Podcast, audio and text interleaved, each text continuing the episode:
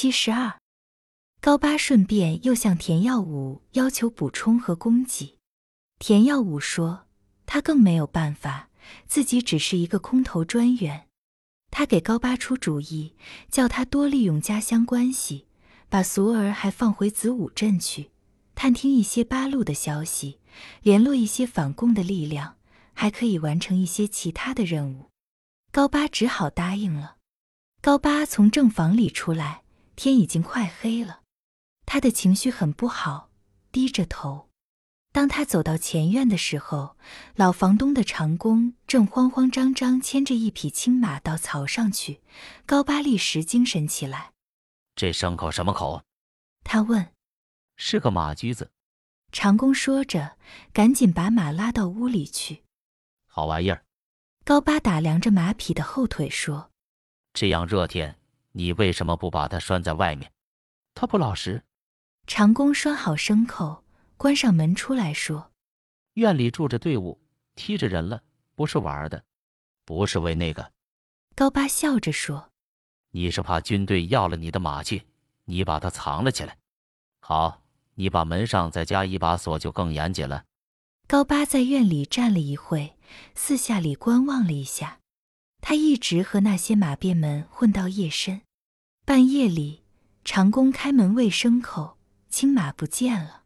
他跑来告诉主人，差一点没把高翔的父亲气挺在炕上。我怎么说嘞？老人斥责长工，不要在这些队伍面前牵出千进，牲口渴得不得了，天黑了我才去引他。长工辩解说，回来遇到一个官儿。他还劝我把门加上一把锁，那个官儿就是高八。老人说：“你以为他们是什么真正的大老爷吗？可是门窗全没动。”长工叹口气说：“张英武晚上招待石有三，丰富的筵席上又增加了一盘清蒸小鸽，使得主客都非常满意。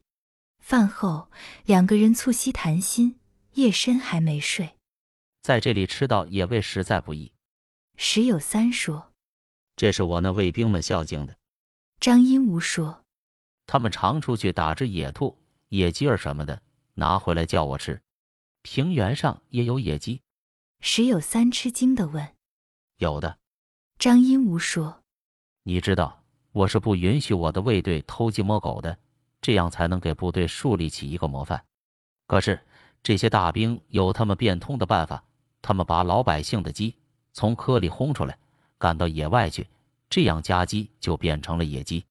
在目前这样混乱的局面下，我们也不好管教的过于严谨，这就叫做行为不轨，情有可原吧。我这个厨师傅也真好，他曾经给袁世凯做过饭，对袁大总统的故事知道的很多，我从他那里得到很多的学问了。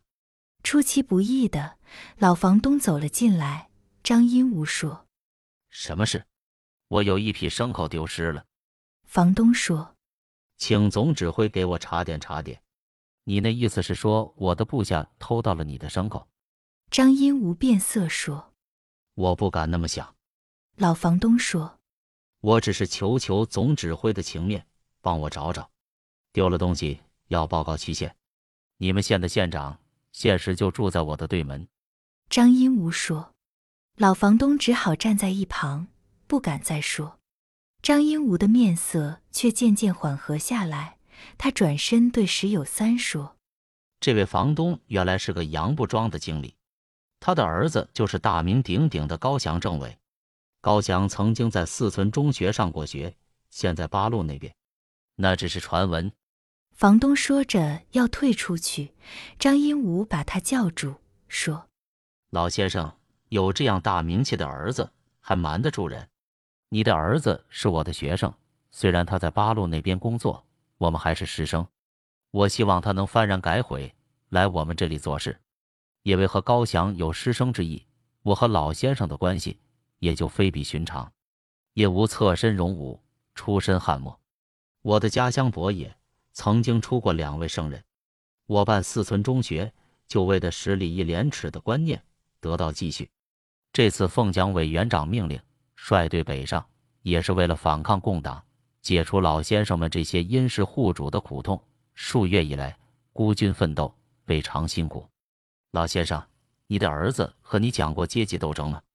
说实话，按照马克思的学说，你和我才算是一个阶级，我们应该站立在一条战线上。如果共产党得了势，他们就要分你的地，拆你的房，还要开大会斗争你。这二年，虽说你是政委的父亲，在村里大概也尝到一些苦头了吧？老先生应该体会我们来此地的本意，和衷共济，尽力支援。现在居然对我军这样看法，因无事感遗憾。张英吾说着话，眼睛死盯着高翔的父亲，嘴角上挂着森冷的微笑。他的话有些确实激起了老人内心的波澜，但是面对着这种现实。这波澜很快就平息了。很久以来，老人确实为他的产业担过心，经历了多少不眠的夜晚，痛苦的矛盾的纠缠。但他明白，中央军是不会抗日的。如果当了亡国奴，那就不只是财产的问题。至于将来的事，他早已想通，脑袋破了用扇子扇，就只当是万贯家财叫儿子糟了，管不了那么许多。因此，老房东说：“总指挥，这牲口的事情，我自己认倒霉吧。可是白天我亲眼看见你的卫兵打死了我那心爱的鸽子，我希望你能约束一下你的队伍，不会有这样的事。”张英无横眉立眼地说：“我马上就把队伍集合起来，你指出那个人来，我立刻把他枪毙。”哎，老房东说：“为了一只鸽子。”我赶老虎嘴里掏食去，我不敢闻那个货。天不早了，总指挥早点休息吧。老人回到西屋里，坐在炕沿上，半天没说话。高翔的母亲早钻了被窝，说：“明天再想法，先睡觉吧。”这就是有些人想念的中央军。老人说：“看起来咱那儿子的说法真对。”他无可奈何地脱了衣裳，刚要睡觉，又听见张英无住的正房里吵闹起来。他爬在窗台上，贴着窗户纸听着。老太太也爬起来听。正房里来了什么紧急报告？报告总指挥，东面十几里一带村庄来了一小队汉奸，挨家抓民夫修路。叫他抓就是了。张英无的声音。有些乡绅来请求我们保护。报告的人说：“不要理他。”张英无说：“弟兄们都愿意打。”报告的人说：“敌人兵力很小。”谁是我们的敌人？